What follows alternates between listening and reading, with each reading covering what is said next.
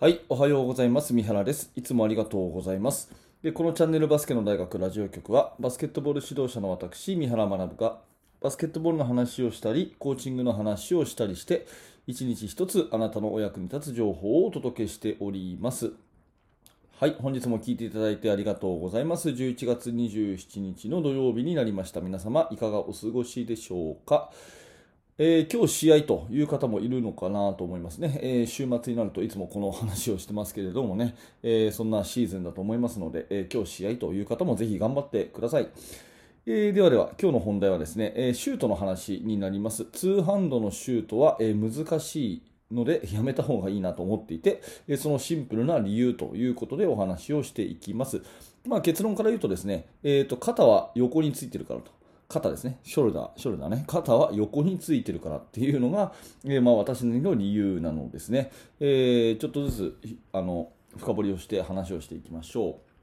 まあ、まずね、えーと、よく議論になりますけど、ツーハンドはやめた方がいいよと。ね、ワンハンドシュートの方がいいよっていう話はよく言われますよね。まあ、要は女子の話です。で、ミニバスの子にはね、最初からワンハンド教えるべきだとかね、えーまあ、女子だけツー、女子がツーハンドなのは世界中でもあの少ない。日本だけだみたいなね、そんな話とかよく聞いたことありますでしょ？で、えーまあ、いろんな事情があるし、いろんな子供のね、その、なんていうのかな、発達段階があるので、一概にこう、うーん絶対にダメですっていうわけにもいかないと思うしそんなことはできないと思うんですけどただね、えー客観的に考えてやっぱりツーハンドの方がシュートは難しいなっていうふうに私は思います。っていうのも私もね小学校5年生からバスケットをやっていて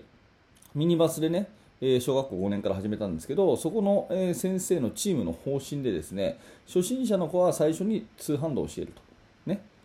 いうことだったんですよ。うん、で、えー、と上手くなってきたら、まあ、上手くなってきたらっていうか体が大きくなってきたらなのかなある程度慣れてきたらワンハンドをこの子には教えるみたいなそういうなんかうん段階でやっていてですねで必ず最後は全員ワンハンドだったんですねあのうちのチームは。だからそういう感覚でいくとツーハンドをしばらくやっててでワンハンドに切り替えて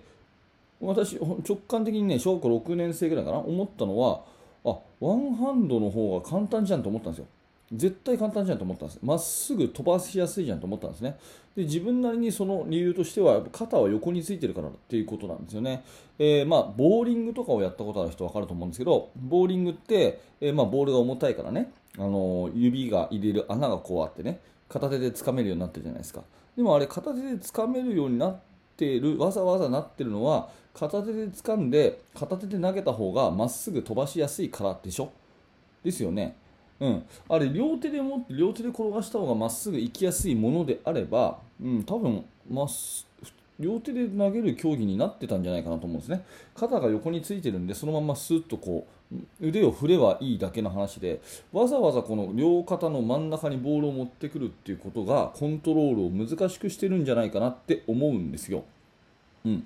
っていうことを考えるとね、えーまあ、右か右利きだったら右肩の上にボールを構える、ね、左利きだったら左肩の上ですけど肩の上にボールを構えて、ねえーよいしょとまっすぐこう押すこと自体がワンハンドシュートの骨格であってこれをわざわざですね難しい両肩の真ん中にボールを持ってきてですね、えーなんていうんですか両手でこう押すっていう方がコントロールは絶対難しいと思います。これ多分ねやってみると多分これに異論はないんじゃないかなと思うんですよね。まっすぐ投げる、ことまっすぐ投げるってことに関しては絶対片手の方が簡単だと思います。うん。で、じゃあなんでね、えーツーハンド、ボスハンドやってるのかっていうと、多分それ届かないからだよって言うと思うんですけど、うん、それもちょっとどうかなと思っていて、えー女子でもですね、中学生でも、まあ、私あの、え専門は高校生の男子なんですけどその自分の学校に女の子いたりね、えしますし中学生もいますし、まあ、それこそ体育の授業とかね、え見てたりするのでワンハンドシュートをこうやったりするとですね、まあ、フリースローぐらいだったら本当初心者の子でもその日に届くんですよ別に。って考えるとですねちゃんとややあのまずは届くところからシュートをさせればいいわけで届かないから両手っていうことでもないのかなというふうに思うんですね。じゃあ小学生は無理だよって言っても小学生そもそもリング低いしボールちっちゃいし、なんか届くところからやればいいんじゃないかなっていうふうに思うんですよね。まあ、この辺はですね、おそらく中学、えー、それからミニバス、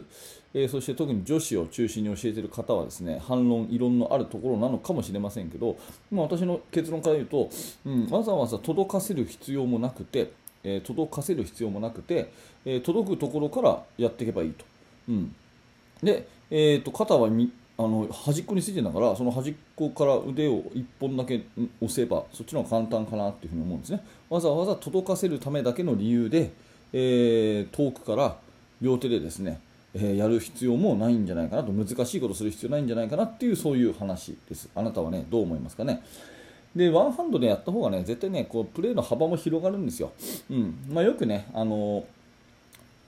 両手でも片手でもね、え入ればいいじゃないかという方いてですねあのそれこそこの前のオリンピックで女子の選手、まあ、両手の選手多いですよね、えー、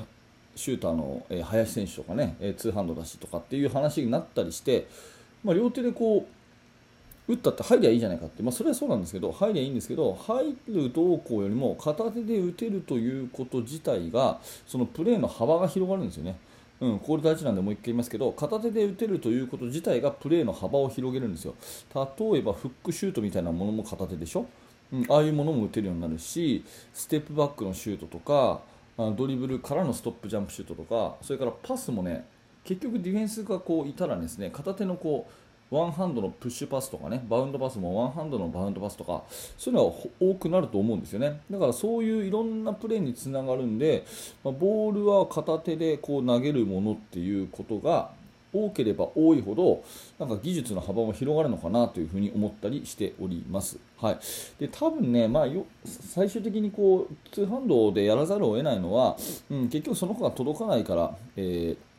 ていうさっきの話とあとはシュートがやっぱ入らなきゃ負けちゃうじゃないですかっていう話ですよね。うん、ここはねあのあんまりこう否定できないところなんですけどそのコーチもね試合勝ちたいとかっていうのがあったりするからねでシュート入らないと、ね、その子がバスケット面白くなくなるとかね、まあ、それはもちろんあると思うんですけどシュート、まあ、ある程度入らなくてもやっぱりそのフォームを作っていってあげる。うん、っていう時期も必要なのかなっていうふに思います。で多分高校生ぐらいになると、まあ、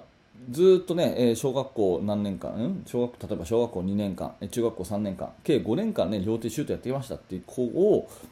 高校生の先生が預かった時に、それ変えるっていうのはなかなか結構もう時間が経っちゃってるのに難しいんで、そのままやらせるっていうのも正解かなと思うんですけど、まあ最初にね、中学校からバスケット始めましたとかね、小学校でミニバス始めましたっていう子には、最初の段階はワンハンドをまずやらせてってあげる。っていうのが一番いいのかなっていうふうに思っています。うん、多分ね、今のあのやっぱり両手が多いのはあのー、結局今、両手の人が多いから私もそうするっていう感じだと思うんで、まあ、どっかでそれがね、えー、なんかそのチームの中でそのワンハンド人口が変わればね逆に1回こう流れが変わればそのチームはワンハンドが多くなるのかなと思うので多分理にかなってるのはワンハンドだと思うんで通販は難しいんじゃないかななんてそんな風に思っております。あそうそうこの話はねあの森森部屋森森さんの動画で星沢先生がこの話を触れてたのを見て私もちょっと自分の考え話そうかなと思って、えー、はい、話をしております。最後にね、参考文献ということで、森森さんの動画で、星沢先生が喋ってるやつを元にして、えー、話をしております。ということで、えー、今日のテーマは、通販度は難しいシンプルな理由、それは肩が横についてるからというお話です。はい、ありがとうございました。えー、とこのチャンネルはですね毎朝バスケットボールの指導者に向けての話をしております。えー、面白かった、興味が持てたという方はぜひ YouTube のチャンネル登録、並びに、えー、グッドのボタンを押して応援してくださると嬉しいです。また明日の放送でお会いしましょう。えー、そして現在ですね、え月額790円で YouTube メンバーシップ機能を使って、えーバスケの大学ラジオ局の限定放送、プレミアム放送というものもやっております。主にバスケの大学研究室の方でですね、普段では出せないような話をですね、このラジオでは聞くことができますので、興味のある方は下の説明欄から覗いてみてください。はい、ありがとうございました。三原学でした。それではまた。